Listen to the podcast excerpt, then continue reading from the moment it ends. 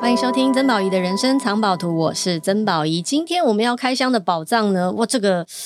哇，这个真的不好说。这个宝藏历史有点久远，就如果您的年纪稍长我几岁， 没有啦，可能跟我差不多年纪啊，就会知道今天我们要开箱这个宝藏呢，其实在我们年轻的时候影响我们非常非常深远。而虽然这位作家呢，在一九九一年就离开了我们，但是他还是有很多的。啊，很珍贵的，不管是文字、歌词，或者是其他其他的东西，继续影响着我们。那今天我要采访到的呢，真的很巧，因为他的侄女对是我的同学。 好，今天呢，我们要采访的是我的《姑姑三毛》的作者陈天慈女士。 女士明明就是同学，宝仪好啊，大家好，我是陈天池， 对，天慈是是我圣心的同学，对，我们算是六年的同学吧。六年同班好几年啊，对，同班好几年，嗯，然后呃，以前我们在学校的时候，我就知道他姑姑很有名，我也知道你家里也有一位很有名 的我们俩就在互相吹捧就对了。对，姑姑是三毛女士，就对哎、那个你知道那时候在我们那个年纪啊，三毛我觉得比曾志伟还厉害哎、哦，有吗？ 有有啊吗？不同领域吧，可是就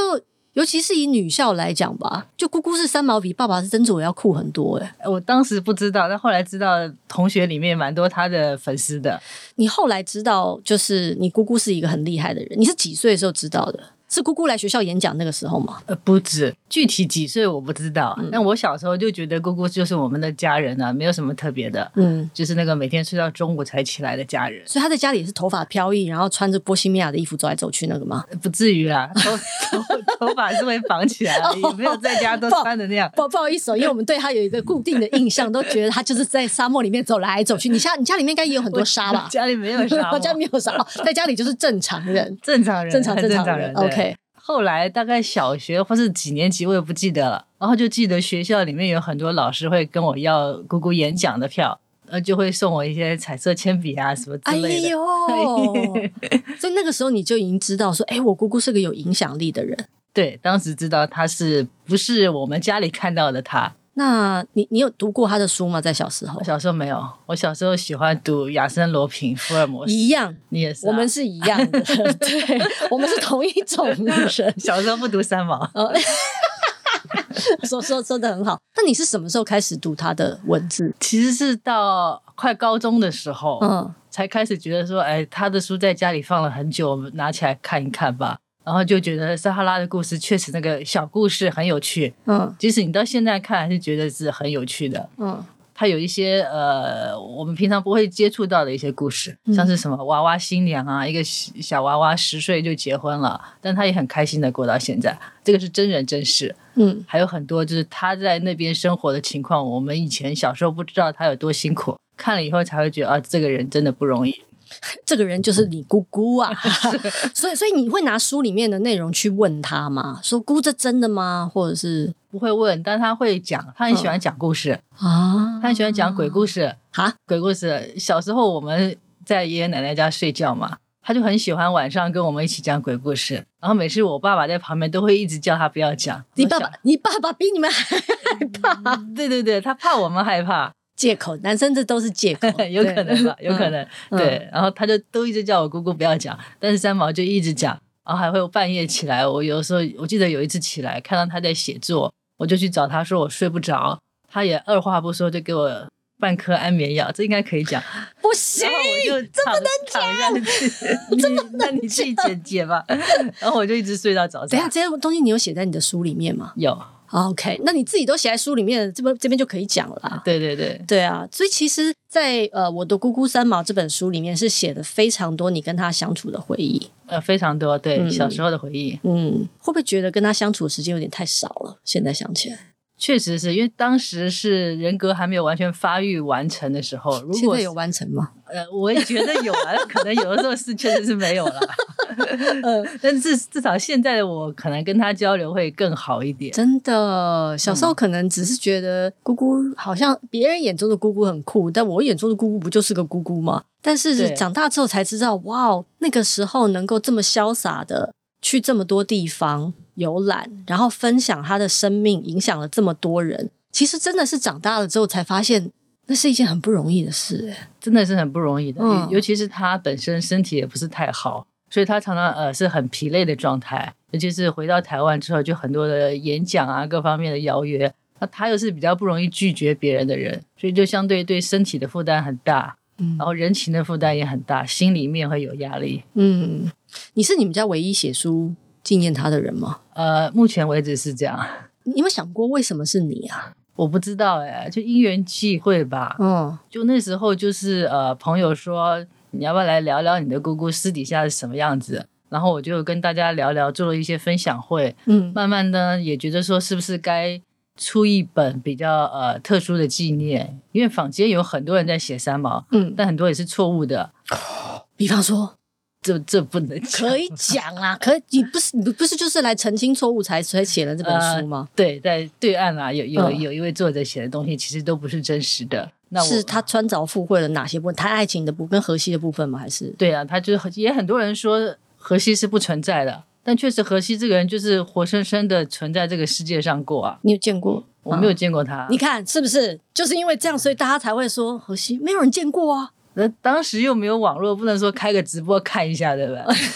对。对 OK，但后来，二零一九年我有去西班牙，就是见了荷西的家人嘛， 就是我们两家、两家四十年后又再再一次见面，就啊哇哦听他讲了很多三毛跟荷西的小故事。哇塞，那那那个应该很感人吧？对他们家人也很好，然后也很很疼三毛。嗯，对，他们他们知道，就是你的姑姑在亚洲是一个这么有影，在华，尤其是华文，就是他们完全界知道，他们完全知道。对，甚至于在西班牙，当地政府都为了三毛做了一些景点，然后还拍了纪录片，荷西的家人也去看。 你不要那么惊讶， 就我因为我没有我没有去过西班牙，啊，对，所以我不知道，嗯哼就是原来我们的我们我们觉得很有名的作家，我们的骄傲以为他只能在就是影响的就是在就是台湾的部分，或者是华语嗯地区有在读中文的部分，但是没有想到。你觉得是因为爱情的关系吗？就西班牙人特别浪漫，所以他们会特别受到这种爱情的影响，然后就觉得说，哇，we're 哦 so proud of 啊，这这是英文，不好意思，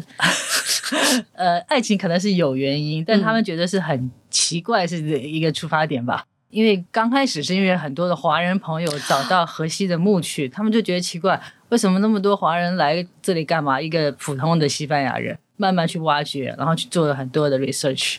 然后就做了这个政府的项目。那你有参加过这种 tour 吗？呃，就是三毛之旅，请走三毛曾经走过的足迹，就是还是你有你有你有参加过吗？我们有这个计划，二零一九年，因为我本身做旅游的，嗯也想推出这个三毛之旅。对你应该自己做啊。对，后来碰上了疫情，嗯就是带大家去一个比较特殊的旅行。嗯，比然后方说，呃，像西班牙马德里，他曾经去过的地方、嗯吃过的餐厅，嗯他喜欢去的博物馆，就书中写到的，我们都会去。你然后亲自带团。呃看吧，哎呦，你你你去我带。哎哎哎呦，哎哎呦，哦，哇， 这一团如果有我们两个，那个收费不便宜。那没问题。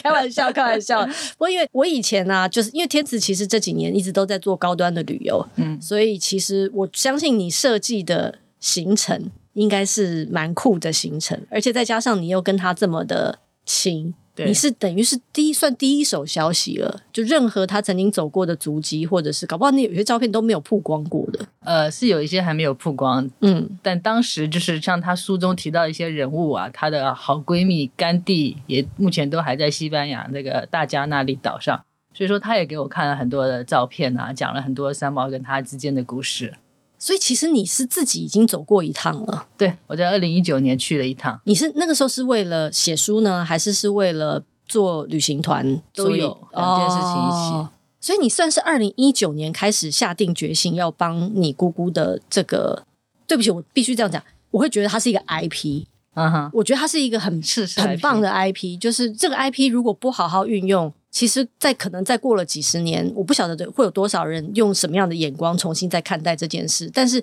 因为你在做这件事情，所以这个 IP 可以用不同的方法继续让年轻人也好，或者是没错以前以前没有机会读他的书的人也好，然后重新认识他。你算是二零一九年开始意识到你要这个责任在你身应上该吗？更早一点，二零一六年开始发想，但那当时还不成熟，然后嗯一八年的时候开始计划，然后也拍了一些影片，慢慢二零一九年开始成型。嗯，之后碰上疫情，但是我的书也是在二零二零年在对岸嗯对先发了，嗯然后来台湾。就慢慢就事情就聚合起来了。哦，突然就变成一个对，因为对啊事儿了，事儿 是对，这突然就变成一个事儿了。而且照你这样讲，其实对岸对于三毛的的喜欢跟狂热的程度，其实照你看来，是不是比台湾还要更更多一点？呃，应该说是他们人多，然后就是对这一块喜欢的人会多一点。啊嗯，台湾其实我们自己的地方嘛，也希望说多一点年轻人，或者是像我们这个年纪的人，重新想到他， 我们也是年轻人啊。当年，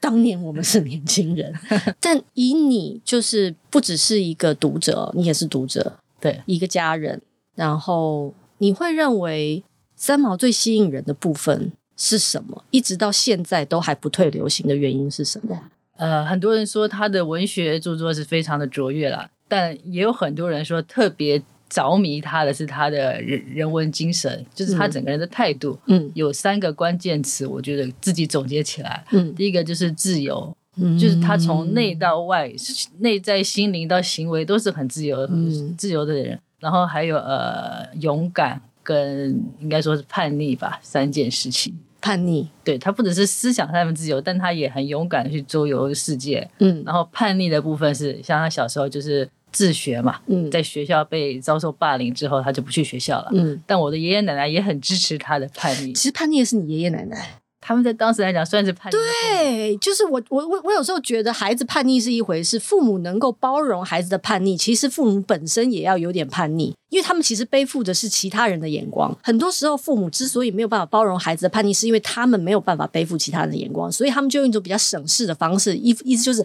还是只要你乖哦，爸妈就有好日子过。对其实只是简单形式而满已，足父母而已，但是你父母扛了下来。对三毛的父母，但他的父母对你的爷爷奶奶扛了下来，对对这件事情，我觉得很赞。可能骨子里面他们确实是有一点反叛的，你们家都这样吗？呃，应该多少有一点吧。像我小时候，我爷爷奶奶看三毛一起记合谋一件事情，就是说帮我们请个家教，我都觉得奇怪，通常家里不太注重我们的学科的。然后请来的家教就是呃我们的飞跃羚羊记证给我补体育课， 等一下，你说我们在读书的时候，你你有去补体育课，暑假你这样有点犯规吧？同学，你这样是偷跑，但你我知的道吗？而且是体育记也不怎证么样啊，，我们体育都不怎么样但 是啊但不要这样，好吧？这些是记证，帮你补体育课，教你跑步哦。但他只教了一堂课，他大概觉得这个人也不太能够学到什么吧。我跟我姐姐两个，嗯，然啊，后好他再解一下，他姐姐跟他是双胞胎，对我们是双天胞胎天池的，我们都是一起当同学的。嗯，对，然后就派他的学生来教我们，他就再也没有出现过。 的确，杀鸡 焉用牛刀。哇，哦所以所以其实你们家是很自由的学风那种感觉确实是啊，哦。对因为这边有个题目说， 听说三毛给你们设立了一个学渣奖，对学渣讲，什什啥意思啊？呃，我小时候成绩也不是说很好嘛，像你是学霸，我你就是哦，你成绩呃很没有好。你永远是陈第一名，天我池跟在，我你后们面。两个你少来，哎我们两个就不要在那 边。你成绩也很好，好好好，你这成绩，你我如果这一集有其他同学听到啊，你讲这个话啊，他们会有点不爽哦。我就等你 说吧，不好意思自己说。 所以学渣奖我是拿不到，他的学渣奖就 是说， 对啊，就是考最后一名啦，你才嗯能够拿学渣奖。他还这样鼓励你们哦，对啊，回去成绩单他都会看啊，嗯看成绩单啊。你姑姑还看你成绩单，他会说来啊，看看这次考的怎么样。一般人就很紧张，我也很紧张啊，但是就是达不到他的标准。他的标准就是最后一名，对，这他真的也蛮另类的。他他他出发点是什么？出发点他就是说成绩不代表什么，嗯，然后呢，也是可能也是他的叛逆吧。他想说你每次都考那么好，来看看你有没有本事考差一点。嗯然后他的想法是说，是不是学习不一定是在学校里面，你可以养成喜欢学习的心，但不一定是在学校，就像他一样嘛，他自己去学绘画、音乐、阅读、语言各方面。嗯，但你没有学到，我、嗯、 没你有还是乖乖，你还是对啊乖乖的在学校拿不错的成绩、啊。 这是我的叛逆嘛？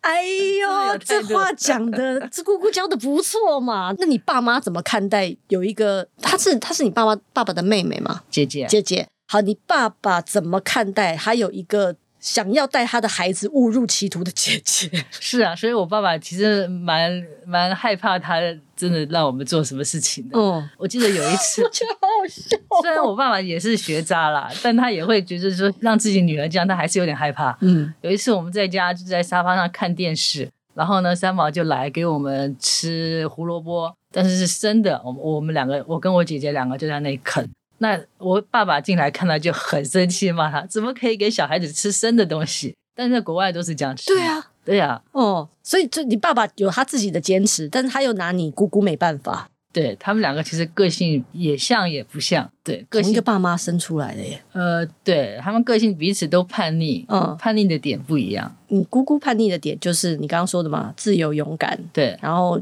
尤尤其是因为他又自学，所以他很清楚的知道他要什么。对他在年轻的时候就知道他要什么。非常知道。 我还蛮想知道你爸的叛逆是什么。虽然你爸可能，但他如果他有听这一集的话，他会觉得说为什么要讲到我？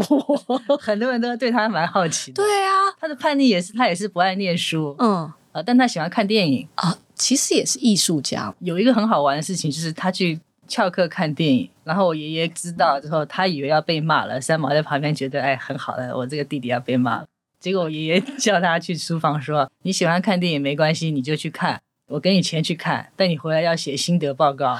写影评。如果你看英文电影，你要用英文写，他是这样子列文笔。”哎、所以我真心觉得，其实你们家最厉害，真的是你的爷我爷奶啊奶对啊，啊！你爷爷是做什么的？律师，哇，聪明人。那你奶奶呢？我奶奶哎就在家里。就在家里，对所以你奶奶也看着这一切的发生，她心脏也要很大颗哎、他应该习惯了吧？习惯。所以你是被你爷爷培养出来的。应该是就是思维上面吧。我说你们这一家真的很妙， 真的是真的很奇妙。讲讲回这本书哦，我的姑姑三毛，先讲一下这个封面好了。嗯，这个封面听说特别有意义，因为这张封这个封面就是三毛一个很大的照片，然后你站在小小的站在前面，对这样子。对那是在哪里拍的？这个其实就是在西班牙一个小岛叫做拉帕马岛。嗯那个岛为什么特殊？就是荷西后来一九七九年他潜水失事的，就是在那个岛。然后当地的政府就做了一些景点，包括他出事的那个海边有一些雕塑。然后这个照片是在旁边一个展览厅，旁呃另外一个展览厅。嗯而且有意义的地方就是，呃，因为我成年时候的样子，姑姑是看不到的，嗯，但这张照片就是我跟她的合照，成年时候的我跟她的合照，这样说起来挺有意义的。那啊是二零一九年，那就是四十几岁的你对。跟当时他几岁？当时呃，其实她走的时候是四十八岁，嗯，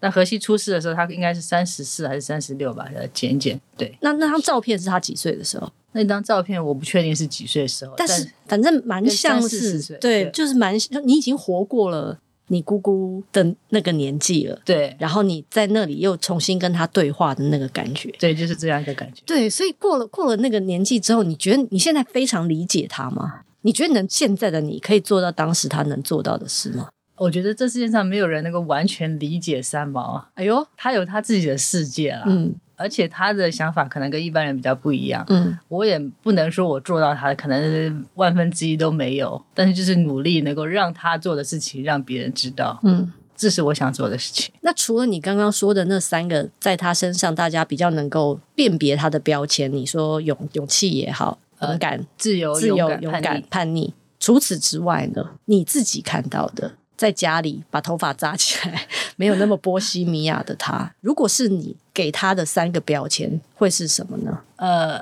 他是一个很善良的人，善良，对他就是看到任何人，他就会去关心他们，去呃关怀他们背后的故事，嗯即使是呃我们楼下、一些小摊贩、啊、这些东西。嗯还有就是他是一个很热爱生活的人，他喜欢有各式各样的生活，包括他去沙漠里面生活，都是其中一项。嗯，对，当时去沙漠其实很难以想象。我觉得那个时候撒哈拉的那个故事之所以会受到大家这么多的喜欢，或者是带来这么大的震撼，有一个很大的部分是他真的替所有人去了一个我们很难去到的地方，然后对又把那个地方叙述的，惟妙惟肖，对，就是好像我们又去过了的那种感觉。对对对，这个就是他厉害的地方。嗯他的文字其实是很朴实的，但是就可以描写的很精准。嗯而且当时其实到现在去沙漠生活也是不容易的，嗯但是当时就更艰苦一点，嗯包括就是当地都不能洗澡啊，嗯，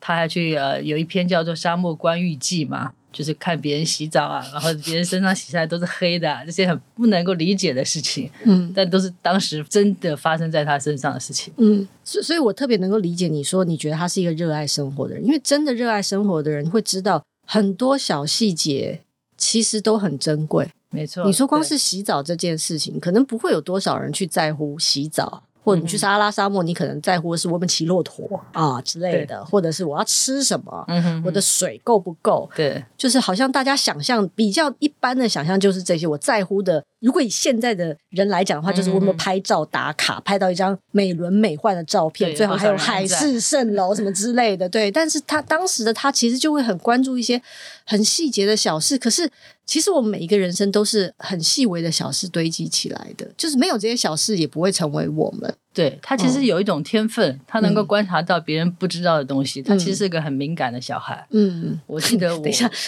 我觉怎得怎么了身为一个侄女，叫自己的姑姑叫小孩这件事情，我也觉得蛮妙 的。 他明年都八十岁了，确实像小孩似的。啊，对对对对对对，OK，好， 对嗯我的父亲也说他呃，三毛小时候是很敏感的，嗯而且他喜欢自己在家在房间里面看书，然后他的敏感是有一点内敛的，因为他也不希望影响别人，嗯所以他也会藏在自己的内心，嗯，是这样子。 OK，你刚刚讲了两个关键词，善良，然后一个就是很热爱生活，对最后一个，最后一个我觉得不可避免的是呃，他的情感很丰富。对我刚刚在想说你怎么没有讲浪漫什么之类的，对啊，哦 我正在想这是怎么形容。哦，对他确实是个比较浪漫的人，嗯但是他的浪漫并不是大家给他的那种呃定义的浪漫，嗯他其实是很落实在生活里面的。他的书里面有写到各种的柴米油盐的事情，数钱啊、吃饭、睡觉这些事情。对他其实是有这方面的浪漫，而且他你可以看到他跟荷西的生活故事，很少说什么真的去做什么很浪漫的事情，但是都在生活里面一起去捕鱼啊什么的。荷上荷西送他的结婚礼物是什么？是一个骆驼的头骨，就是这种的浪漫。其实真的蛮浪漫的，是你就是这这年头谁会送骆驼头骨当定情物或者是结婚纪念礼 物？没有，就是如果你现在打开 Instagram，然后呢看到说、呃我老公送了我一个头骨，大家也会想想，就是你老公是不是有什么问题？可 是的确，我我因为我可能我们也到了某个年纪了，嗯然后我也觉得。有的时候最浪漫的事，可能真的就是两个人吃了吃饱了饭，然后能够在家里附近散个步，对，然后绕个圈子，在对河边走一下，然后就回来嗯，睡觉。就是对我觉得那其实就已经是很棒的日常了，因为嗯那个日常是很珍贵的，尤其是这两年我们经历了疫情，对，很多日常都变得太特殊，奢变得没侈就没那么日常的时候，你就会觉得哇哦，所以以前我们认为是所谓的日常，其实都很珍贵，而他之所以能够在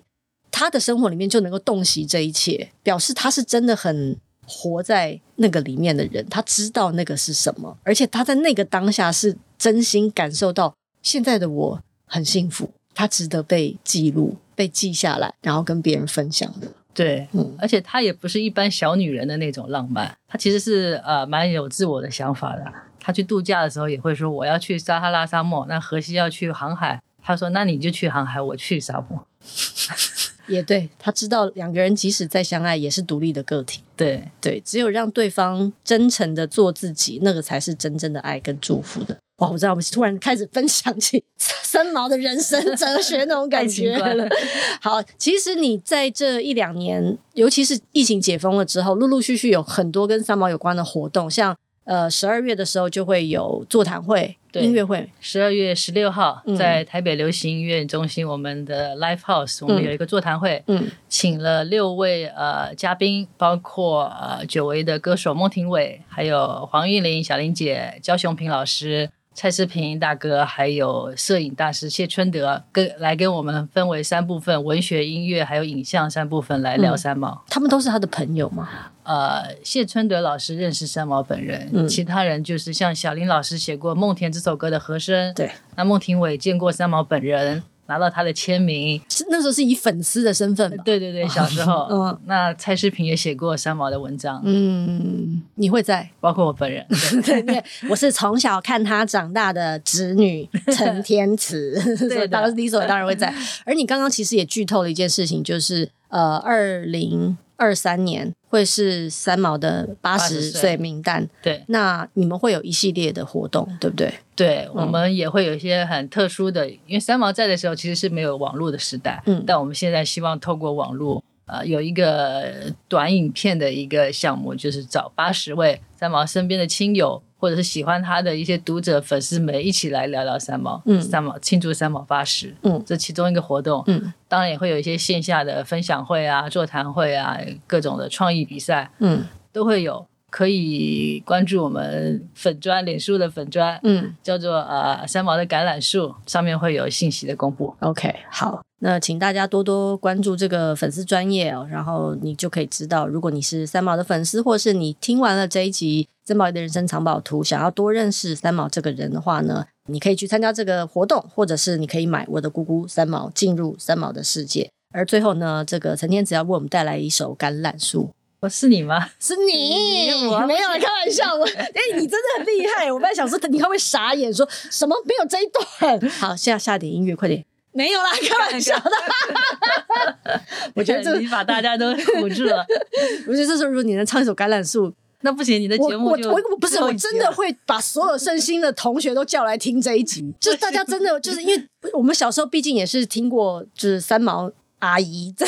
我们学校演讲，对。当时你觉得怎么样？其实我忘记你了。忘记了？我真的完全忘记了，这如果不是你提起说当时是你怎么那么 啊怎么啊健忘？对我我我以前东西记得好少哦，是恩恩德堂烧掉了，对然后所在以篮球在场篮买球了场，所以那时候已我们已经是高中我们高一高一对高一的那个是是高一吗？不是高一吧？是是高一，不是高一啊，你你越讲我越不是，因为我高一高二我还记得我们在恩德堂，因为我们几个同学在就是大家在他没有聚会的时全候部。烧掉吧，还传传那个我们去唱 KTV 的照片，还被老师看 到，就这种事情我记得特别清楚，哎呀有 没有？对，但是好，我不记得了，呃考证一下对，对所以我们在篮球场对听他演讲三毛来我们学校演讲，这，OK。所以那时候你很骄傲，对啊，走路有风，也也还好啊，但就觉得说下课要等很久才能 他才能够穿越人群走出来。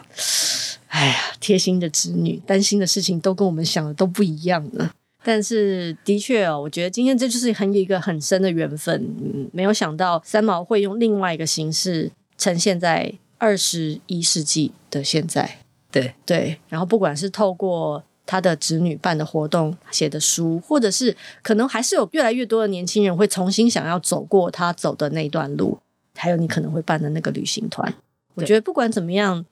其实这就是一个人很好的活在这个地球上的记录跟痕迹的那种感觉。对，其实他一直都在，就是他的态度一直在每个人心中。嗯，这时候不唱一首《梦田》就不行了。啊，你来，不要， 又来你已经出过唱 片好了，了没有，没有。好了，非常谢谢天子来到我们的节目，不要忘记关注粉砖的名字叫做三毛的橄榄树，三毛的橄榄树。那我们下次见喽，拜拜，谢谢，拜拜。